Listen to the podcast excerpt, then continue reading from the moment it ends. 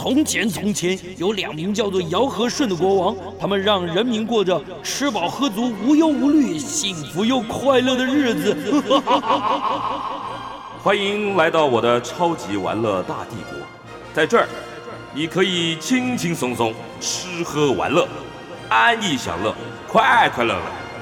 带着你那吃遍天下的樱桃小嘴，准备好你健步如飞的双腿。跟着我尝遍所有美食，玩遍所有国家。哎，欢迎大家继续收听九八新闻台《超级玩乐大帝国》第二小时的节目。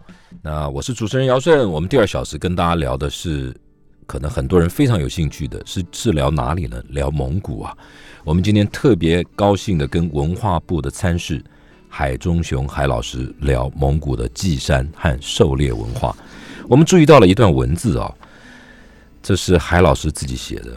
我依循着蒙古的传统习俗，倒了一杯河水，先向天播撒，再盛一杯洒向四周，最后盛起一杯洒向远在台北的父亲，这样就完成了敬天敬地敬父亲的仪式。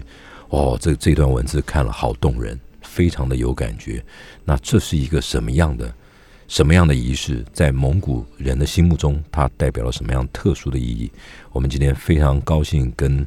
海中雄海老师，因为海老师本身就是蒙古人，就特别利用这个机会来聊蒙古的文化。老师好，老师在线上，老师好，哎，姚先好，哎，大家好，哎，刚刚那段文字它代表的是什么意思？因为我们注意到这是您写的《蒙古之东》哈，是是，嗯，它代表了一个特殊的意义啊，嗯，我。我想这个，因为那时候是因为我正好因公出出差啊，到蒙古去嘛，那正好我父亲往生了，哦，所以那当地蒙古的朋友们哈，嗯，那就带着我开了一部车到一个我们所谓的。布尔汉圣山啊，不说汉山。老老太爷一直待在蒙古啊，都在台湾，在台湾。哦，当时我是从正好出差到蒙古去嘛。哦，你到蒙古去。我父亲从一九四九年来台湾就没回去过了。嗯嗯。然后我到了那正好碰到这个事情嘛，然后他们就带着我就到这个布尔汉山哈，嗯，去那边山上哈，主要是去掘一把泥土啊，嗯，带回家来。嗯。然后山上呢，正好他的有一个。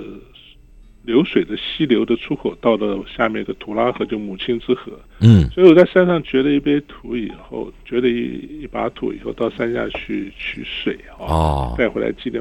那那这中间要完成一个仪式，传统的一个沙满教的仪式啊，这是非常传统的仪式。嗯，就是我们用一个艾亚克，就是一个蒙古的传统的银碗哈。嗯，我们将这个水啊，然后盛起水，然后泼洒天的敬天了啊，敬地啊，嗯，然后敬众生，敬众神明啊，然后敬远在台北的父亲了。哦，然后这是第一段，然后。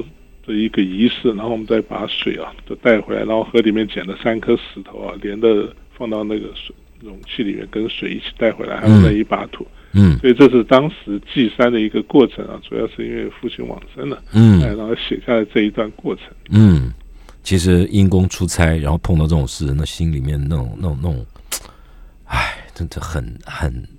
很难受啊！哦哦哦，老师，那那那我感同身受啊！真的，真的。那个最重要是因为当时那也是很久以前了嘛，那当时蒙古的交通不方便了，哦，不是每天有飞机，嗯，所以我接到这个讯息之后，还等了四天时间啊，嗯，还有飞机飞回台北来。哇，那个，那那个煎熬啊，那煎熬啊，很很很很辛苦的。嗯，煎熬啊，没关系。那我相信老太爷在天上应该已经。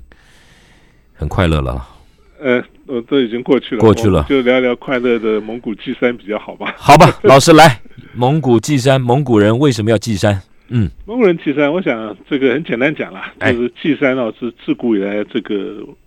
所谓的泛灵信仰啊，嗯，都会祭山、祭天、祭地，什么都祭嘛，什么都祭，什么都拜。哎，那蒙古人开始祭山呢？当然，因为蒙古的历史出现的很晚了。嗯，那蒙古这两个字，这个民族这两个字啊，嗯，大概《旧唐书·四伪传》的时候才出现。你就知道这西元七百多年，七百大概七七七七八百年的时候才出现。那也不算晚啊。哎，但是真正历史记载的，等到成吉思汗哈，嗯，这个开创了。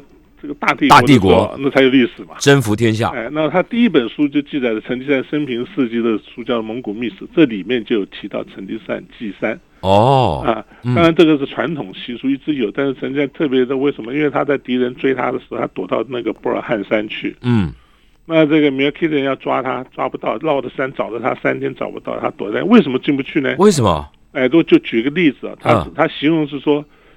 吃饱的那个森林非常的茂茂茂盛，然后吃饱的蛇都钻不过去。嗯啊，你想想，吃饱的蛇都钻不过去，就代表它有多茂密了，多紧哦。那个那个所以说这个敌人也找不到它。嗯，啊三天之后呢，他就出来了以后，他就说啊，这个波尔汉山哦，他很谦卑的说，是他的保佑了我这个小蚂蚁的生命啊。哎呦，然后这个我以以后啊，一定要每天啊都要祭拜他。每天呐，哎，每天都要。祭拜他祭山，每天早上起来都要祭山，每天都要祝祷，而且我的子子孙孙一定都要这样子。所以从此开始的蒙古人对于山的虔诚的祭拜啊，从历史典故从这边来的。因为因为等于是等于是。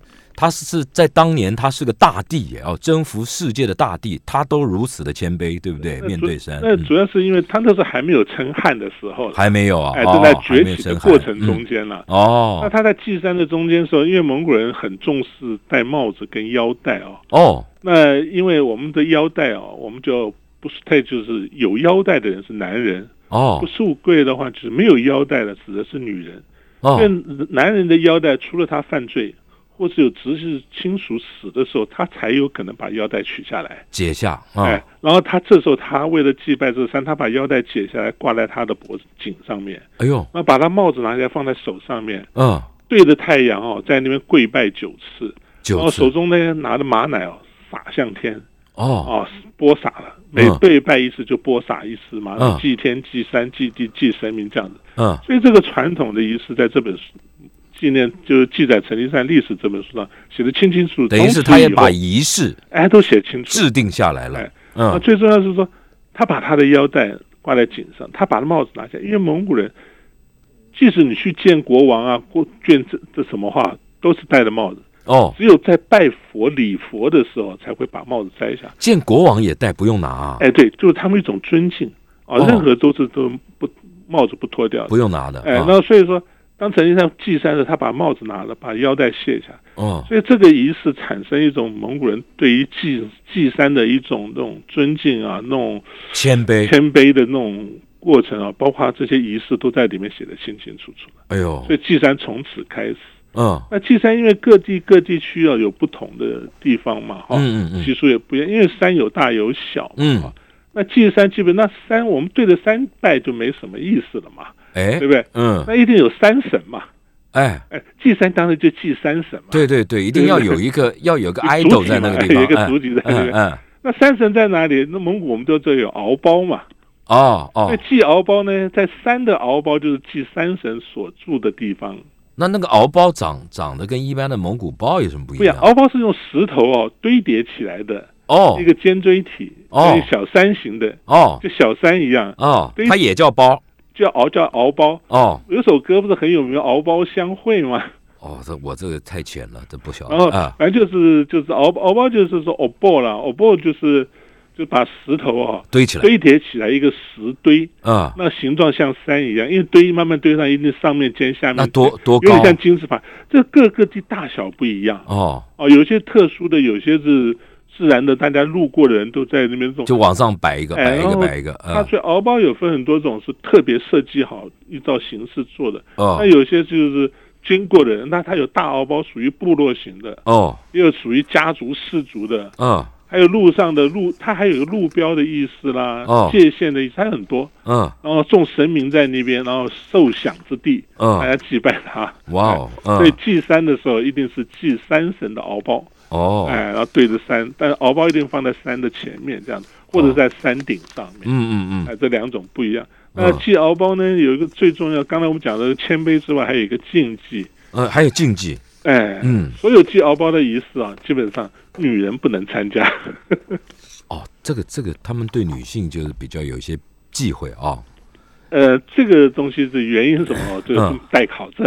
哦，也不晓得。就敖包可女人当然可以参加，就是说在过程中，如果说有喇嘛啦，或是这些祈祷的巫师哦，或者带点在念经的时候，嗯嗯，是女人不能参加的。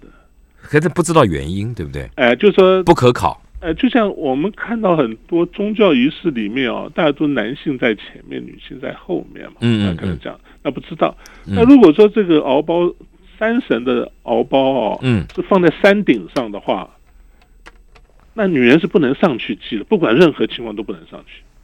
哦，山神的敖包不不管任何情况。哎，如果它设在山顶上，不设在山脚下的话，哦，任何。哎，就是女人不能女性不能上去。哎，对对对。所以这个可是原因不可考。原因这个太遥远了，书上没记载，然后老人家也没讲清楚。哦，所以这个这个很有意思啊。所以祭山，那祭山这个到底我们是是是祈福，还是有一些其他？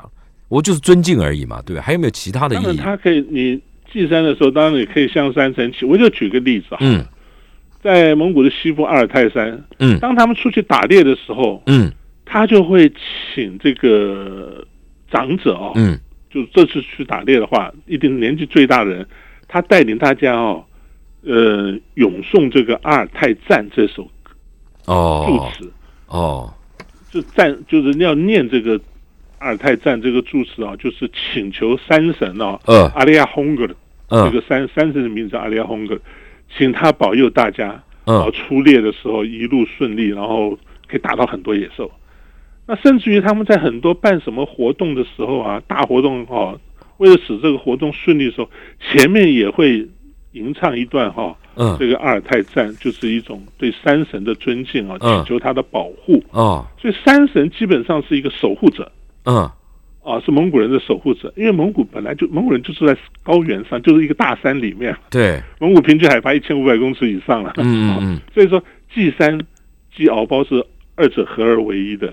哦。以祭敖包的形式是最自然表现对祭山神的意思，也是对祭山。他祭山并没有一个特定的日子，不会说像什么植树节、什么节、什么节，他就是有事就要祭，对不对？呃。可以这么说，嗯，哦，嗯，就说一个举举例讲，它要分几个。那么如果是一个部落型的话，嗯，部落的大祭祀是有固定的时间，哦，哦，嗯，氏族性的话，那一年一定会有一个是固定的时间，嗯嗯。那其他的，你有家里有什么喜事啦，好像结婚啦，或者生小孩啦，这个也要拜，哎，就是去报告山神，我们家有什么喜事了，请你保佑一下。就是他们心灵的寄托，哎，就是一种祈福了。然后他要出出远门的话，也会去那边祭拜一下，希望一路顺。哦，主要是一种他与他之间哦的生活的步调是融合在一起的。那这个这个我们现在在台湾就没有办法去，在台湾的这些蒙古蒙古同胞就没有办法做这个事儿了嘛，对不对？哦。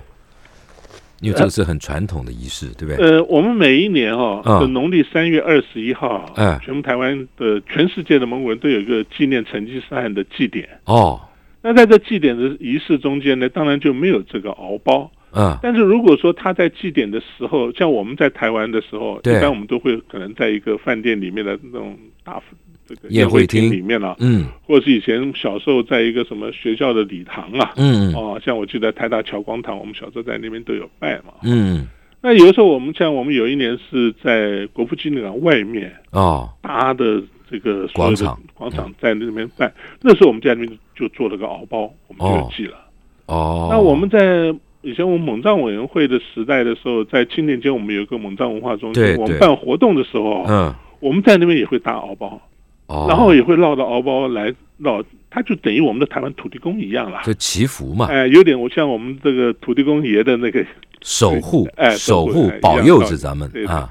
敖包敖包还有一个很重要，就是说我刚刚讲有首歌很有名叫《敖包相会》嘛。嗯，就是说我们去旅行了，或者是去哪里远远行的时候，你迷路了或者要问路，你就问：哎，请问我要去哪里？要怎么走？他说：哦，你走到哪里看到哪一个敖包，你向左转，向右转。哦，它有一个指标性、目标性。啊，还有界标，我们家到哪里？哎呦，我你你们的牧区这样，到了这一到了敖包这边是我们的牧区，那边是你们的牧区。那不是，那沿途一定很多敖包啊。嗯，它因为草原很大了，哎，哦，那它都会在最明显的地界上面才会有。哦，地方大，你们也不能乱走，因为里面有呃冬天的时候下雪都很危险，对，里面有不知名的小溪、石头啊，什么东西可能都会危险，所以它有一个地界路路标哦。那甚至朋友说，哎，我们哪天哎约一下，大家聚一下，在哪里这儿？在哪一个敖包见？哦，因为草原敖包一呢漂亮风景。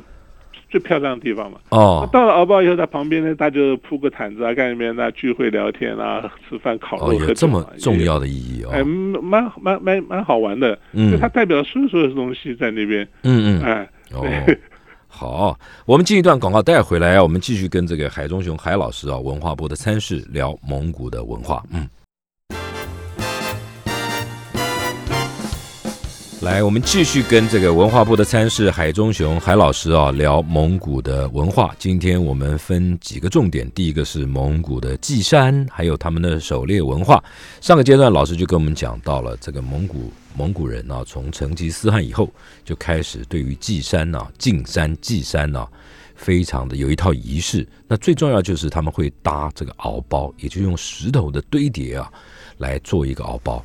然后敖包有很多意义啊，敖包有时候是在边界，它可以做指标；有时候就是要在山顶。然后呢，在当然在祭祀过程中间呢，有很多的这个很多的规矩，还有一些忌忌讳，尤其是女性，她们可能就是如果在山顶上的时候，在进山的时候，这些女性朋友是不方便参加的。老师这样讲对不对？对对对。哦，那现在我们在台湾的这个。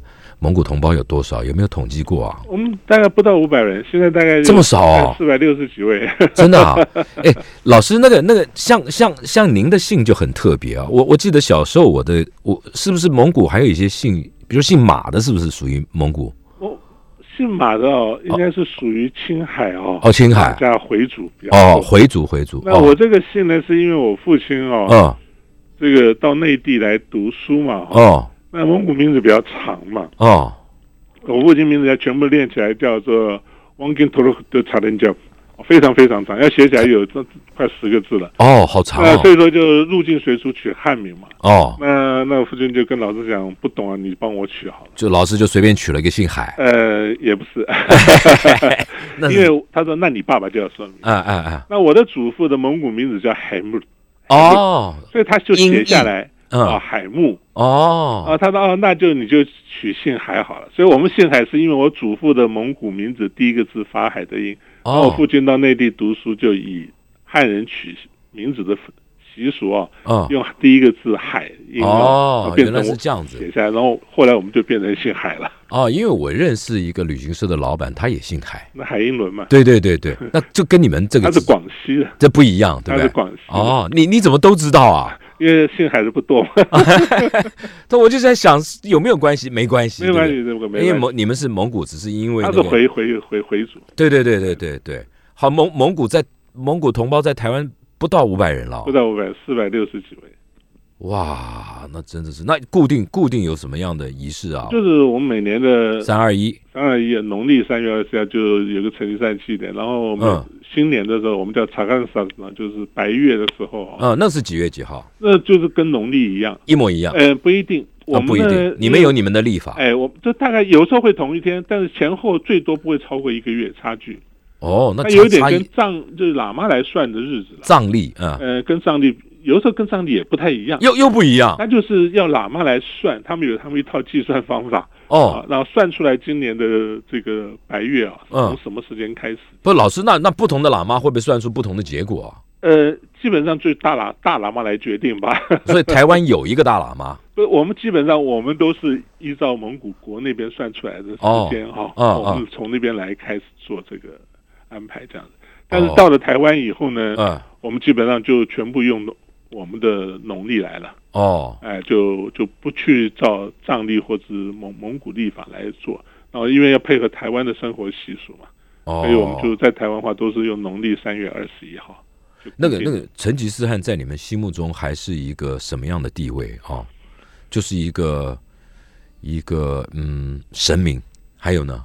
呃，我我这样子吧，讲这些美丽的赞美词，大家都很习惯了，哦，我就举。两个比较例子啊，对对，我觉得要让所有所有民众了解我们怎么去尊重蒙古的文化，也了解你们的生活习性。老师多讲一点，嗯，当成吉思汗哈，嗯，称汗以后，一二零六年嘛，嗯，他称他慢慢的收复所有这草原上的部落以后，他一二零六年称汗，嗯，称汗的第一件事情啊，就是派他的儿子苏氏军队哈，嗯，打进阿尔泰山去哈，哦，冲进去干嘛？抢马。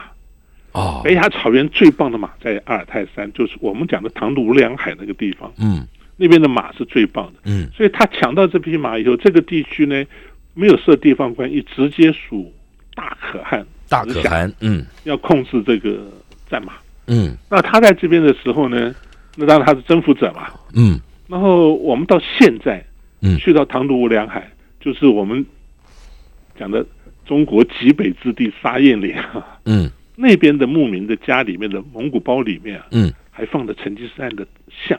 哦，那都是手绘的，对不对？那对。然后我们就问他说：“啊，你是图瓦人，嗯，突厥后裔，对，唐努两海人，对，你为什么会会会祭拜成吉思汗的像在你的蒙古包的正中间？”嗯，他说：“哦，他是英雄，是战神，会保护我们的。”哦，战神连被他征服的异族哦，嗯，都尊敬他。那你可想而知，我们蒙古人当然对成吉思汗的那种尊敬、尊敬哦。嗯，这个怎么讲？就是说，甚至于我们的活下去的一个力量支撑的，就是他，就成吉思汗的精神哦，一直支撑的，不被异族来骚扰啊，或干嘛？嗯嗯嗯。呃，蒙古因为现在两个大，因为两个大国之间嘛，嗯。那经过成吉思汗帝国、蒙古帝国的衰落之后啊，嗯，这个几百年来啊，一直到了乾隆，嗯，二十几年，嗯，屠杀准噶尔人，就是平定新疆之乱，嗯，灭准噶尔帝汉国之后，嗯，蒙古已经没有汉国了。那我们怎么活下去呢？的一个历史上的精神呢，就是我们一直相信成吉思汗精神，嗯，在蒙古人从任何人，到庶民到牧民，嗯，都有那个精神，所以我们活得很快乐，因为有他在后面支持的。哦，所以这个是是你们的这个 等于是你们的国父啊，是不是？等于有一点这样问，你又说是战神，对不对？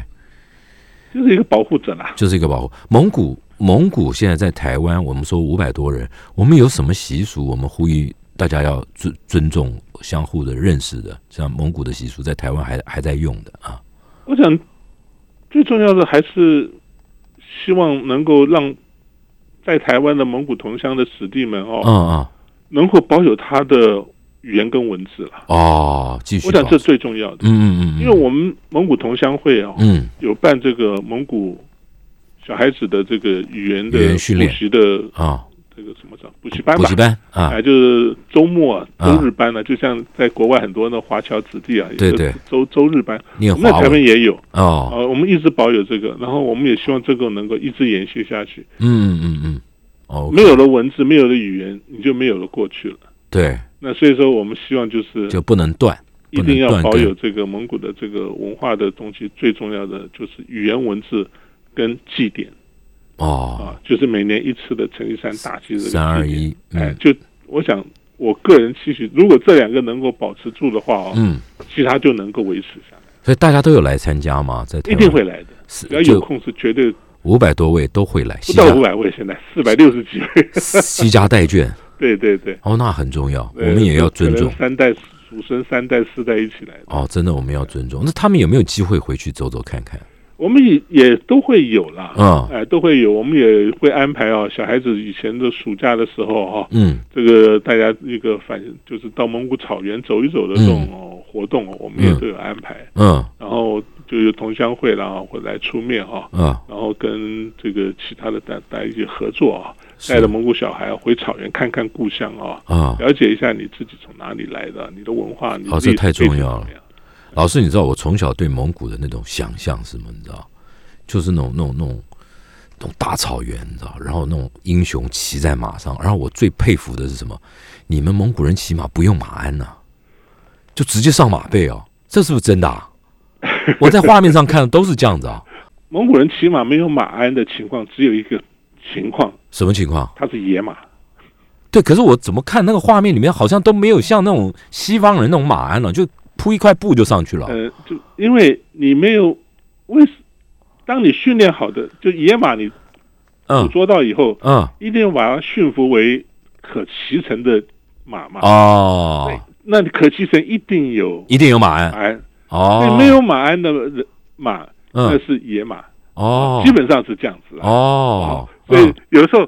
当然，他为了表演这种豪迈的这个草原风情哦，嗯嗯嗯，他可以不用，好 man 哦，哎，他可以不用，那那基本上，我以为是，我以为是本来就不用啊，不可能，不可能哦，因为不舒服，对对对，你没有马鞍，你跑不远的。对，然后还有一个就是那个我对蒙古的这个印象，就是那些蒙古的男人呢，就很 man，然后就是那个骑射，对不对？骑马和射箭一流，技术一流。这是从小训练还是怎么样？这个骑射哈，应该是这样子讲，嗯，就说草原文明哦，嗯，是流动的，嗯，不能定居的。对，为什么？因为游牧的北亚草原哦，嗯，的土壤哦，是大概一一尺以下是流动的沙砾地。哦，你如果农耕定居下来的话，不行，就是准备沙化的开始。哦，如果你耕种的话，那就加速沙化。那游牧民，他最重要就是说，我要有足够的草原，让我能够自由的移动，在这过程中间就保有了他的游牧文明存在。所以他们常常搬家，一个地方住了几个个把月走，是吧？这样子讲，就是每一个牧牧民哈，都有家，嗯，它是固定的，因为冬天不能游牧，哦，整个大地都是雪，你根本没无法游牧。那时候就回到下雪之前，要回到自己的村落的旁边的一个山谷里面哈哦，把你的牛啊、羊啊、马圈养在那边哦，赶回去。秋天的时候要打草，砍很多的草，嗯，储备粮食给他们过冬。哦，那这个时候他就要在，他就回到家的附近了。嗯，那那你去游牧是非常辛苦的。嗯，所以祖孙三代只有父母哦，中间的第二代去游牧。哦，祖父母跟小孩子啊，待家里家里面。哦，一个老人可以照顾小孩嘛？哎，那小孩如果要读书的话，他还可以上学。上学啊，还是有学校。游牧一出去，大概就是半年再回来嘛。是哦，就就中间这一带，他就逐水草而居去了嘛。哦，那老师，那我好奇了，就这些游牧民族的经济活动是什么？我们进一段广告，带回来，老师再跟我们讲。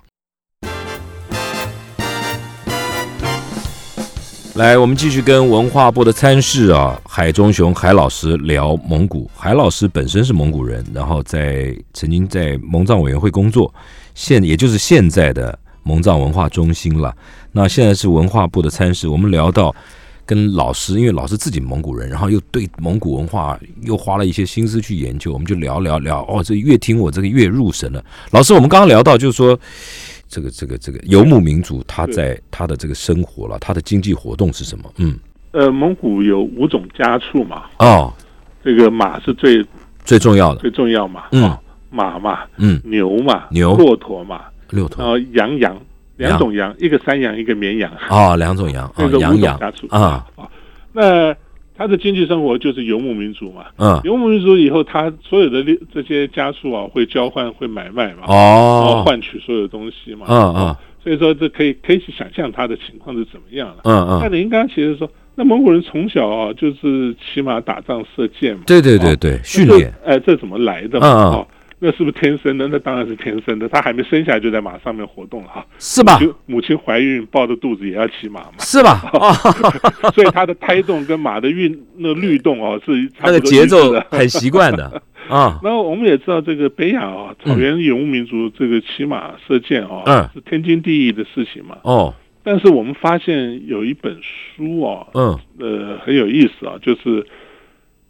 呃，在北亚两千七百年前哈，是。呃一个墓啊，挖出来叫斯基泰文明了，有一个阿尔江一号墓尔瓦，然后我们就发现那里面的一些很多的陪葬品啊，嗯，有跟古希腊是相通的，哎，然后呢，那希腊的最有名的一个历史哲学家啊，叫希罗多德，哎，他写过一本历史这本书的书名叫《历史》嘛，啊，他就有记载北亚草原游牧民族啊，嗯，他称他为 skite。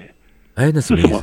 射手的意思哦。因为我们了解，在古代希腊欧洲人哦，哎，他们骑马打仗就是你看希腊人是拿一个长长的那个木头剑啊，两个撞过来撞过去。对对对对。他们不会骑马射箭，他们只会看到北亚草原啊有人骑马射箭都惊为天人，羡慕。哎，就把他通通请到希腊城，就城邦制嘛。所以他们不当年希腊人不会做弓，拉弓射箭不会，但他不会骑马拉弓射箭。哦，OK，嗯。对，因为你你射箭大家都会射，嗯，骑马也会，但是两个合者为一的话难了，那就难了，难了。就像蒙古人，你讲这他的经济生活有哪些？对，狩猎嘛，也是他经济生活。对，如果你是住在草原地区的人，他就每天得骑马，哎。那如果在森林地区，像阿尔泰山啊、唐努梁海这地方，嗯，当然是它就畜牧是它一半而已，另外一半是狩猎嘛，嗯，所以林木中的百姓哈，嗯，他就要跟林木中的野兽哈。共存嘛？哎呦，所以他就射，就是以射箭啊为主。那我们当然蒙古的射猎的故事也有很多很多了。所以当时，所以说在那个时代，两千七百年前以前，这个北亚草原的骑射哈，就是非常。那你要到射啊，现在马来打猎是非常难的，因为你要看到野兽怎么跑，你要怎么追它，速度啊，跟距离，跟你的箭的东西。对，那尤其射天上的。野雁呢，大鹤，那那是太难，了，难上加难，哎，那太难了。嗯，所以这个蒙古人对于神射手啊，嗯，有一个特有的专有名叫摩德根啊，还有一个名词，哎，就是神射手。啊。那这个这个摩德根这个字还代表英明智慧的意思哦，甚至于有些活佛的称呼也用摩德根活佛，哎呦，就代表是英明的活佛，智慧的活佛，嗯，是受人尊敬的。所以神射手在蒙古的社会地位非常的高，很高。哎，那他们要练习是吧？啊，这是肯定的。除了除了除了除了天生天生孔武有力，然后判断厉害，恐怕还不断的练习吧？哦，对，当然这个，因为他的就您谈到经济生活嘛，对，那他这个还有军事的目的了，哈，都都有，另外保家卫国的这个怎么打天下嘛？嗯，所以在经济生活当中就是狩猎嘛，嗯，啊，那除了畜牧以外还有狩猎啊，嗯，狩猎当然就是骑马射箭是很重要的，嗯。当然了，那是古代，那现代人已经不骑马射射射箭了。哦，现代人不骑，现在都坐着吉普车，拿着猎枪去打了。哦，可是可是每一年不是有一些活动，就是大家会会会。聚合聚合起来比比武啊什么的，当然这个在每年的时候，在呃主要是我们称为的纳达慕大会，对纳达慕啊，然后在每年的大概就是在以蒙古国来讲的话，就每年的七月哈，七月。十一到十三号有三天啊，就举举行全国性的纳达慕了，啊，里面有骑马射箭啊，各种比摔跤啊，各种呃都比赛活动表演啊，看唱歌跳舞啊，享乐这三天都有。哎，那是，然后有些地区呢，像在西部地区，它是九月才办，嗯，因为他都要把他所有的生活哈，嗯 畜牧的生活告一个段落以后，秋收之后哦，这等于是嘉年华会，对不对？蒙古的嘉年华会算不算？也可以算，也可以算，哎，也可以算。啊，那因为七月为什么会在那一天定期？因为是蒙古独立日，就是国庆。哎，对对，它是国庆，就是国庆日。哎，就把它定在，其实那达慕随时都可以办嘛。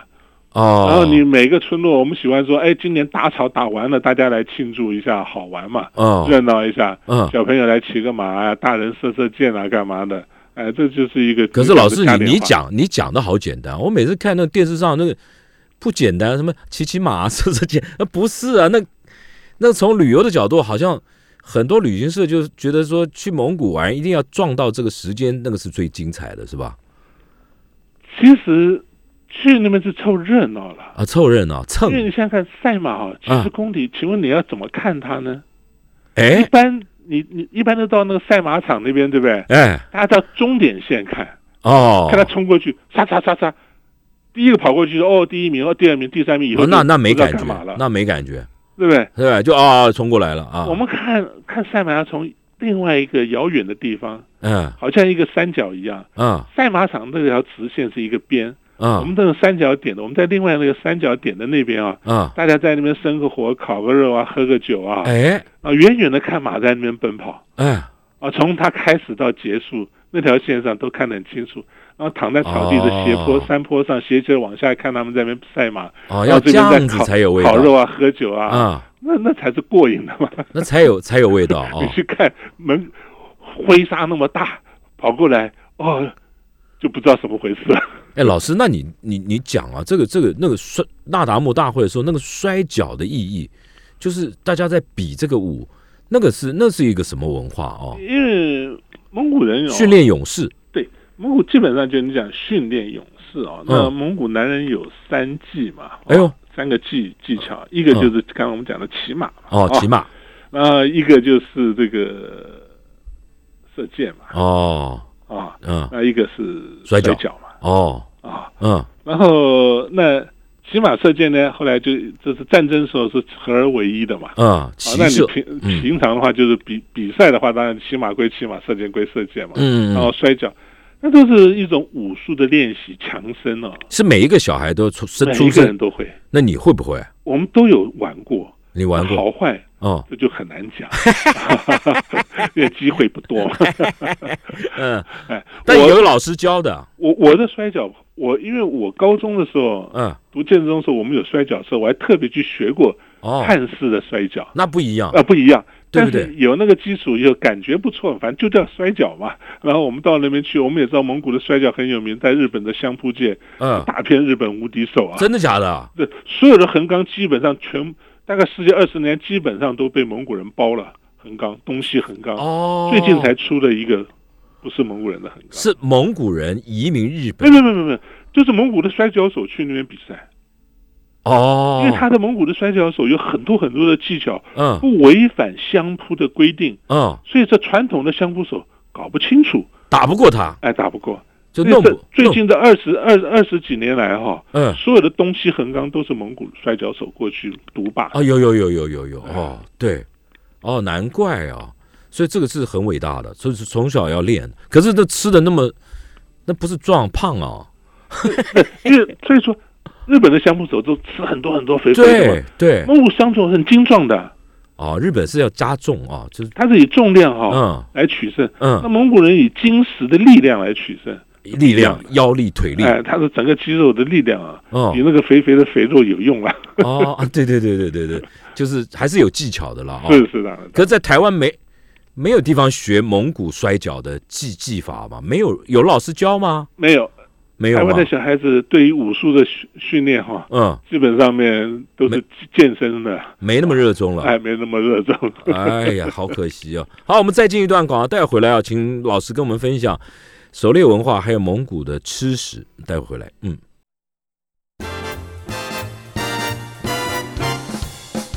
来，我们继续跟文化部的参事海中雄海老师聊这个蒙古的狩猎文化。老师啊，那个蒙，我们讲到那个骑射、摔跤是蒙古很重要的这个这个。这个生活文化还有记忆的很重要嘛？那狩猎是他们经济活动的很重要的一环。那狩猎文化里面有什么特殊的东西，可以可以让我们了解一下？狩猎文化哈，我们可以讲，就是说它的对象分两种哦，一种飞行，一种走兽，绝对没有海里面的，那个叫鱼，那个叫渔猎文化，一个地上。对，那它行方式呢？一个是围猎，一个行猎。哎，行猎是什么意思？呃，就我就解释一下，围猎很简单嘛，大规模的围猎它嘛，就就人很多，人很多，马很多，然后大家去，然后就有可能是国王带头了，或者部落长带头。啊，围捕一个。大型的，可能一围猎可能就是一个月两个月，哎呦，长期的，因为要把这些野兽抓起来，过冬时候要吃它的肉，赶到一个地方，哎，不是主要要吃它的肉嘛，啊，补充它的粮食它，不就要杀他家的羊，啊，就要去补回来嘛，啊，它有经济价值啊，啊，这些。那行猎呢，就是几个人一起去啊啊，那就是不是大规模的，好就好朋友或家族一两个人啊，或几个家一起去就行猎，就三五家族约约走了。然后那狩猎呢，那飞禽的走飞禽的部分呢，基本上娱乐的性质比较多。啊，娱乐啊，哎，因为打鸟来补充你的经济啊，那是不太可能的事情，那太辛苦了，要吃太多了啊，哎。然后又不容易打到嘛，哎，可是好吃哎，老师，你说乳鸽好不好吃？呃，那蒙古人不吃乳鸽，因为那边没鸽子，我们都吃野雁、红雁、大雁。哦，你们没有办法吃烤鸭，因为我我们气派比较大一点。对对对对，大大鸟，嗯，对不对？所以说他在那这个是这飞行大概是娱乐性质比较多，娱乐好玩的。哎，然后我们看到这个那走兽的话，当然就是围猎了。那我我把它先分两段来讲好了。嗯，好啊。古兽，嗯，当然大家都清楚围猎嘛，行猎就是为了食物嘛。对对。那射鸟呢，就是好玩嘛。啊。那成吉思汗的儿子的皇位的继承就有一个故事嘛。哈。哎。成吉思汗就说：“哎，想了解他四个儿子嘛，不是他有四个大汗国嘛。”啊。就说：“哎，看看这个术士啊，察合台、窝阔台跟托雷四个儿子，谁比较厉害？”他们人觉得人生最快乐什么事情嘛？什么事儿？嗯，那老大说：“哎，我就好好的养很多牛羊马，找个好地方啊，搭一个我的公帐，然后请朋友来，大家喝酒吃饭聊天，快乐死。”好客，嗯嗯。然后呢，那查克台说：“我们就去抢，打败敌人，抢他的财宝，抢他的女人回来哦。”嗯。然后大家宴会啊，这是最快乐的。呃，侵略。沃克台就讲了一大堆，我太长我就不讲了。他就惊世的巾帼机式的那种。大谋略，要怎么样把这国家啊做好？嗯嗯，这是人生最快乐的事情。嗯嗯，然后他的陈家最喜欢的幺儿托雷呢，嗯，就说我骑上一匹好马，嗯，到野外啊，把我的鹰哦放出去抓布谷鸟。哎，哦，哎，他的志向跟别人都不一样。哎，这个很很雅致吧？啊啊，那但是结果是谁呢？嗯，结果这成吉思汗呢，他就立了储君，就要了窝阔台嘛。就讲出一大堆巾帼机事的，就就最快的，就就是参谋总长。对，当然这个东西是历史上写，那这本书是在窝阔台时代写的，他自自己美化自己不讲那个。哦，反正就说，连忽必这个托雷啊，都喜欢去放鹰抓鸟。哦，那我们也看到马可波罗的记记载，忽必烈的时代，嗯，忽必烈很喜欢带着很多人去荒野，嗯，带老鹰。他们就喊，就等他看他在那喝酒聊天，哎，看到天上有鹤过去啊，就放。他们就哎，包个大 大河有鹤过，他就挑的。他一看完后，我就挑了一只鹤放出去把它抓下来。挑了一只，放一只鹰去抓，就放了一只鹰去抓鹤下来。嗯嗯嗯。所以马可波罗说，人生之快乐的事情啊，莫过于大汉的这些人啊享受。所以这是娱乐性质。嗯嗯嗯。啊嗯。那我们就看到故宫有一一张画，哎，叫《元始祖出猎图》。哦，哎，就是去捕鹰、狩猎、打野雁、打大鹤哦。啊，这些。那那张图讲起来是非常有意思。很可惜今天没办法跟各位拿这个图片给大家看，没关系，下次有机会再说。对，这个是讲的娱乐性质。啊。但到了近代呢，哎，近代人不会再去拿弓箭射东西了，都用枪了。对。然后也不骑马了，哎，打猎嘛，骑马也很辛苦啊，嗯，都坐上吉普车了啊，嗯，然后开始去打猎，嗯，那我觉得现在蒙古人打猎，经济价值就变得比较少了，哦，那他们打猎现在只打两种东西为主，哪两种？一个是草原上的野黄羊，黄羊，哎，打黄羊，其实我是觉得，像我我们常常去打猎啊，嗯，我每年都要去蒙古打狼一次，你会啊？哎。打得到打不到不重要，一定要看到狼。哎，这有有你们的意义吧？心里面啊，跟狼是结合的。哎，我们有一种苍狼的情节。哦，你一生一一天哦，一年没看到一次狼，你的第二年哦就会浑身不对劲。真的假的？哎，你有狼性。哎，就是要去看到狼。哎呦，狼它然后狼你要射杀它，为什么？它会把牧民的羊吃掉。所以牧民恨狼，一定要杀他，所以消灭他。哎，可是有些旅旅者在行旅在草原上，他看到狼他会安心，因为狼是坚毅的代表，哦，力量的代表。他看到他之后，狼给他一种力量，可以走完这个草原的旅程。哦，就各种想法不一样，给他信心，也跟着沙满教的有有关系，嗯，也跟蒙古祖先的传说，苍狼与白鹿的后代嘛，都有各种传说。可老师，你这旅行旅行中碰到狼，你不弄它，它来咬你啊？呃，狼在古代的时候，狼看到有人骑在马上，跑得远远的，因为骑马在草原上，手上会拿一个不鹿，嗯，就是一个打狼的神器，一个木头棒子，上面有镶的铁球，什么东西？哦，狼最怕那个，哦，那个东西有两种，一个是可以直接打狼，然后那个东西只要敲那个马凳上的两个铁器一敲，发出那锵锵锵的刺耳声音，狼吓得就跑光光了。哦，所以草原上狼看到人骑在马上，不会来攻击他，反而躲得躲得远远的。那到所以近代人呢，就去草草原打猎，大概就这两样东西了。嗯，那至于什么野兔子啊、土拨鼠，那就不讲了。就打打狼啊？为什么？然后打狼是一个目的，嗯，但打到打不到不是重点，嗯，那顺道就打一些黄羊啊，嗯，回去啊，因为狼打猎一定在冬第一场雪之后才能打猎，是哦，没有下雪的时候是第一场雪不下是不去打猎，不能打，哎，这是默契，这是一个习俗还是怎么样？不是，这样讲了，嗯，雪秋天的时候山上落叶了嘛，嗯，第一场飘雪。不算是第一场雪，第一场雪是大雪一场，把山所有的山山上树林的树叶全部压在地上，掉光了，压在地上，那，全部大地都是白色茫茫的一片。哦，山上的野兽就必须下山来觅食，草原上来觅食。嗯，那狼呢，就跟着它的食物就一起也下山了。哦，不是，那这样那这样就很容易现踪嘛。哎，最重要的是为什么？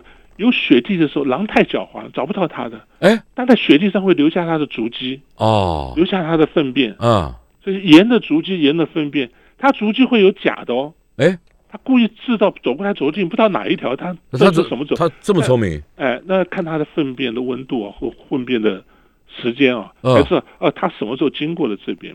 哎呦，啊，这是好有意思哦。厉厉害的猎人对他的习性是，所以在斗智嘛。哎，对对，就你们在跟跟这个狼在斗智啊。对对对，嗯。那打狼呢，基本上就是没什么经济价值了。嗯。那现在打狼呢，一般就是牧民是希望你们打狼是把它打掉，不要让它来来侵害农作物，哎，侵害它的牲口。呃，牲口啊。那狼有没有价值？还有一点点呢，狼皮可以卖钱嘛。哦。那最重要的，现在因为蒙蒙蒙医啊，蒙古医学里面啊。嗯。人的，如果你是一个有肺病的人或者有胃病的人啊，嗯，你喝他血不是叫吃狼的胃跟肺，哎，配上蒙古的一些草药炖出来吃，可以治疗肺病跟胃病。所以现在变成打狼的有一个很其他一个很重要的目的呢，就要取其肺跟胃啊，嗯，当医疗用。所以以后不要再骂人狼心狗肺了，对对，是不是这样子啊？啊，因为它是有用的。但蒙古人蒙古人不吃狼肉，也不吃其他部位，只有肺跟胃而已。啊，还是吃吃吃它的肺跟胃，主要是医疗用，其他是平常不吃的。哦，那蒙古人最重要是打完狼呢，有三个动作嘛。哎呦，就第一个狼皮要拔下来，可以卖钱。拔皮，哎，那另外一个就把它的两个大门牙啊，裂很那个狼狼的大牙哦，拿下来。做项链。呃，也可以做各种东西嘛，啊，反正代表着勇气嘛，哦，代表着幸福，嗯，那还有羊狼的踝骨要取下来，哎，脚踝啊，哎，脚踝的小踝骨啊，哎，要干嘛？踝骨呢？它有两几种作用，一个呢，怀古呢是它卜卦用的东西哦。那另外一个呢是博弈啊、游戏的东西哦。用四个怀古，因为它每一个怀古有四个面相啊，它可以四个怀古撒出来，就跟骰子一样，骰子一样有稀巴烂那种味道啊。那它有很多很多的组合嘛。哎，我这第一次听哎，可以弄啊。那那但它就有个禁忌，就您刚刚讲做成项链啊，干嘛啊？不行。呃，可以啊，可以，但是呢，不能放在腰部人的腰部以上。哦。就是说你做完项链啊、手手链，对不对？嗯，你不能挂在你的脖子，不能挂，因为在腰部以上不行。那我我有个地方放。口袋、裤口袋，哎，这样就一般我们这做的皮包有没有？哎，上面会把那狼牙或羊怀怀骨哦，弄个链子把它勾起来，或者脚或者钥匙环啊，啊啊，做成。还有一个做脚链。哦，蒙古人很喜欢将狼的怀骨做成脚链。哦，辟邪。然后代表他跟狼一样很会跑哦，那还得练嘛，然后保保护他，反正就是很很多用。好有意思。所以打狼呢，但是狼非常狡猾。嗯。但狼呢，打蒙古人打狼有三个步骤嘛，所谓三部曲嘛。哦。第一个呢，驱赶它。嗯。发出很严重的声音，驱赶它就跑出来了。跑。因为找不到它嘛。啊，把它激出来。大家讲好了，哎，你们到那边山的那一边，我们在山的这边做个围，围起来。嗯。你们那边约好时间一赶，对不对？把它赶出来。枪啊，又火啊，然后拿两个铁棒敲啊。啊，再来。然后这个狼就开始跑嘛。啊。就会往把它驱赶到一个方向来。嗯。把它驱赶。那出来以后就，然后大家就围上去，把它赶到平平地上来啊，然后把它包围阻挡住来。第二招，第二招就把它跟着把它追它，然后开始追猎它。哦，就在那范围里追猎它。哦，那狼有一个坏习，有个傲气啊，啊，也是它的致命伤啊。就狼在奔跑的时候，当然因为蒙古是高都是丘陵高山上嘛，都是山坡一个一个一个接一个，当你要跨过那个山巅，就山顶要跨过去的时候，它不会砰一下飞过去，哎，它会站在那个山顶上。回过头来，啊，确认一下，你有没有追过来？他犀利的那个眼神啊，狼的眼睛，你看那多犀利，瞪瞪你这个笨蛋的猎人，你追我，哈哈，追不到吧？啊啊啊！那种傲气很强啊。但是老猎人知道你会做这个傲气的动作的时候，你在害怕了。在追到那个时候，他快要到山顶，绝境了，全部都停下来，嗯，把枪架在肩膀上，嗯，瞄准那个山的顶线上，啊，当狼一停在那边，回头一望。在电光石火的两秒钟内，砰一下倒下来了。哦，从此在山坡上面看不到对的满月，就是狼啸的影子就不见。哎呀，这这这这好好悲壮啊！这是临死前的回眸，是不是？所以说。猎狼有很多很多的境，好多故事啊，很多故事讲不完的。好了，听众朋友，我们节目时间已经到了，今天真的非常非常的难得啊，能够跟文化部的参事啊海中雄老师啊，这个聊蒙古的文化。其实老师还有很多的这些蒙古的故事啊，可以跟我们来分享。老师，我们平常怎么样去了解这些蒙古的故事啊？看你的脸书还是怎么样？呃。还是你的文章，你就把我的名字打上去啊。哦，海中雄老师，哎，大概我写的文章都会出来。好的，那有一个专栏的地区在风传媒有。哦，好，太好。海中雄风传，我所有的文章大概大概都在上，当然还有别的地方有在那，除了都在上面。好啊，太好了，听众朋友，你如果对蒙古文化有兴趣，我觉得多认识一种文化没什么不好。像今天跟海老师这样聊，我们就知道了蒙古的狩猎文化，蒙古的进山。祭山文化都非常的有意义啊！今天非常谢谢跟海老师连线，下次有机会啊，到我们现场来跟我们再聊别的，好不好？谢谢，好，谢谢海老师，拜拜拜拜拜。